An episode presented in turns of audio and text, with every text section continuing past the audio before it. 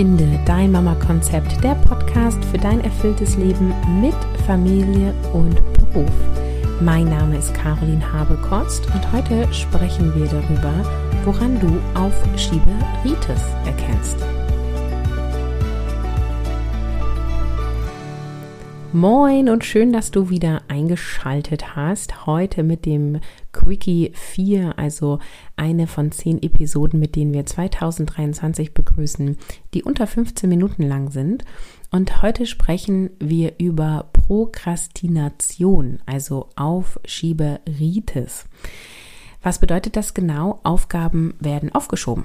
Also sie werden nicht gemacht, so, sondern ja, das mache ich morgen, das mache ich morgen, mache ich, ne? Mache ich später, das kann ich im Sommer machen, das mache ich im Urlaub und so. Ja, so mm, ja, typische Dinge, die aufgeschoben werden, ist zum Beispiel das Fotobuch erstellen. Ja, viele wollen Fotobücher von ihren Kindern haben und dann sind die Kinder aber schon fünf, sechs Jahre alt und kein Fotobuch ist fertig. Ähm, also Dinge werden nicht gemacht, sie werden aufgeschoben.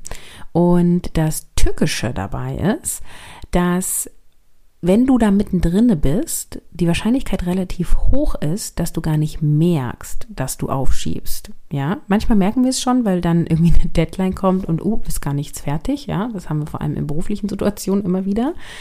Und oft ist es gleichzeitig so, gerade im Privaten, dass du gar nicht merkst, dass du aufschiebst. Und deswegen sprechen wir heute darüber, woran du denn merkst, dass du Aufgaben aufschiebst. Du erkennst es vor allem daran, wie du Dinge formulierst und was du sagst. Zu dir selbst und zu anderen. Also wenn du zum Beispiel sowas sagst wie, ich weiß jetzt schon nächste Woche, da werde ich nicht fit sein. Ja, das ist ein typischer Satz für jemand, der Dinge aufschiebt. Der, es ist sozusagen eine Ausrede, weil niemand weiß, wie es dir nächste Woche geht. Du glaubst es nur, weil, keine Ahnung, diese Woche ist eine stressige Woche oder es stehen irgendwie ein Kindergeburtstag an oder eine Messe am Arbeitsplatz oder, oder, oder. Und wenn du sowas sagst wie, ja, also ich fühle das jetzt schon, nächste Woche bin ich zu schlapp, da werde ich nichts schaffen, dann ist das ein Zeichen dafür, dass du irgendwas versuchst aufzuschieben. Also du musst natürlich das nochmal überprüfen und reflektieren, aber wenn du sowas in der Art sagst, dann äh, lass einmal ein Signalknöpfchen in deinem Arm, äh, in deinem Kopf losgehen. La, la, la, la. Einmal prüfen, schiebe ich vielleicht etwas auf. Ist das wirklich wahr, was ich glaube, ja? Oder manifestiere ich mir gerade meine Zukunft und nächste Woche werde ich wirklich schlapp sein, weil ich so fest daran glaube, dass ich schlapp sein werde, dass ich dann auch wirklich schlapp bin, ja.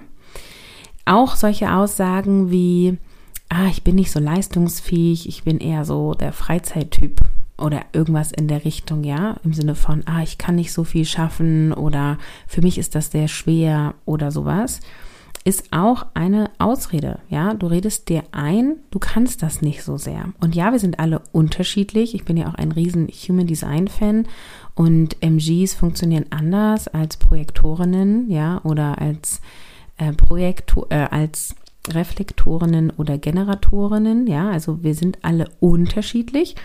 Und gleichzeitig sind wir aber alle leistungsfähig. Und nein, wir müssen nicht immer leistungsfähig sein. Nur wenn es jetzt darum geht, warum wir Dinge aufschieben, dann geht es ja um Aufgaben, die wir erledigen wollen. Und das ist ja eine Form von Leistung. Ja. Und auch eine Form von Aufschieberitis ist, wenn du mh, mm, dich auf Kleinigkeiten fokussierst. Also bleiben wir mal beim Fotoalbum, wenn du dann halt irgendwie sowas sagst wie, ja, ich habe schon ausgewählt, mit welchem Anbieter ich das Fotobuch mache. So nach Motto, das reicht ja, da bin ich das schon einen Schritt weiter. So, das kann auch ein Zeichen von Aufschieberitis sein, weil du sozusagen dich zufrieden gibst mit einem mini kleinen Schritt. Und ganz ehrlich, es ist vollkommen egal, bei welchem Anbieter du dieses Fotobuch erstellst, weil ein Fotobuch ist mehr als gar kein Fotobuch, ja. Und ja, ich bestelle auch gerne bei einem Anbieter, der echtes Fotopapier benutzt und nicht einfach Papierdruck. Deswegen habe ich da auch einen Favoriten.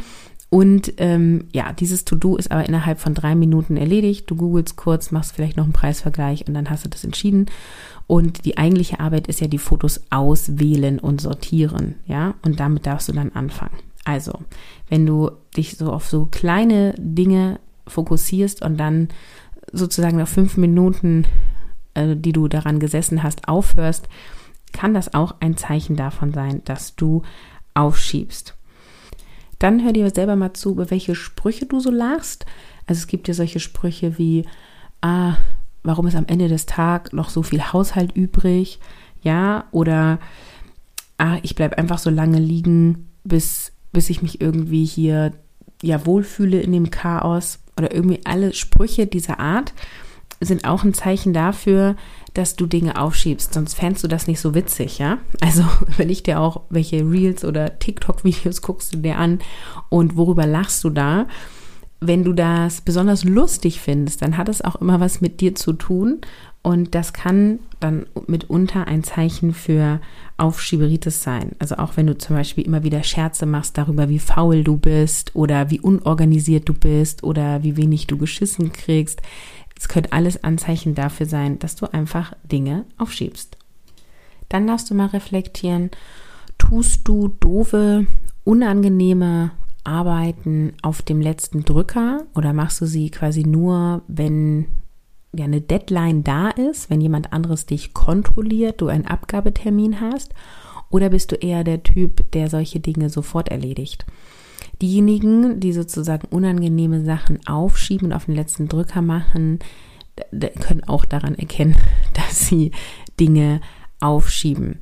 Wenn du deine Zeit im Blick hast, wenn du deine Aufgaben im Blick hast, dann tust du diese Dinge peu à peu oder auf jeden Fall rechtzeitig, vielleicht auch am Stück um es erledigt zu haben und später nicht unter Zeitdruck zu kommen. Ja, cool ist das auch immer nochmal zu erkennen. Also reflektier mal, wie war das zu Schulzeiten oder falls du studiert hast oder eine Ausbildung warst, wie es da war. Warst du der Typ, ich arbeite die Nacht vorher durch, um dann meine Hausarbeit abzugeben oder mein Referat vorbereitet zu haben? Oder warst du der Typ, der eigentlich schon drei Tage vorher fertig war oder vielleicht schon sogar eine Woche? Wenn du der letzte Drückertyp bist, dann ist auf jeden Fall ein Anteil in dir, der aufschiebt. Wenn du erkannt hast, dass du gerne aufschiebst, dann ist ja die nächste Frage, warum schiebst du auf? Und das kann, also sind vielfältige Gründe, warum du gerne aufschiebst. Also es kann sowas sein wie Ablenkung oder unzureichendes Zeit- und Selbstmanagement. Es können aber auch Gewohnheiten sein oder einfach auch eine gewisse Neigung. Und darüber spreche ich morgen in der nächsten Episode. Insofern sei gespannt und schalte wieder ein. Für heute reflektier einfach einmal, schiebst du auf, ja oder nein? Und wie bewusst war es dir vielleicht schon vor der Episode und wie bewusst ist es dir jetzt? Das ist dein Impuls für heute. Und auch heute wieder der Reminder, es gibt ein Online-Seminar was ich am 9.1. halte, wofür du dich jetzt anmelden kannst. Und das heißt, wie du als berufstätige Mutter deinen Kopf frei bekommst. Und du erfährst, welche drei Handlungsfelder zu einem freien Kopf führen, was Selbstorganisation und dein Mindset mit deinem freien Kopf zu tun haben. Und du bekommst praxisnahe Tipps sowie eine Übung zum sofortigen Umsetzen, denn Mama sein und arbeiten, Erwerbsarbeiten muss nicht bedeuten, machen und tun und abends mit vollem Kopf ins Bett zu gehen, nicht schlafen zu können, die Dinge nicht erledigt zu haben. Nein, nein, nein, das muss alles nicht so sein. Du erfährst, wie du da rauskommst in dem Online-Vortrag und ich freue mich, wenn wir uns da sehen. Es gibt auch eine QA-Session, das heißt, du kannst mir alle deine Fragen stellen und ich antworte darauf. Ich freue mich mega auf dich und denk dran, better done than perfect und wir hören uns morgen.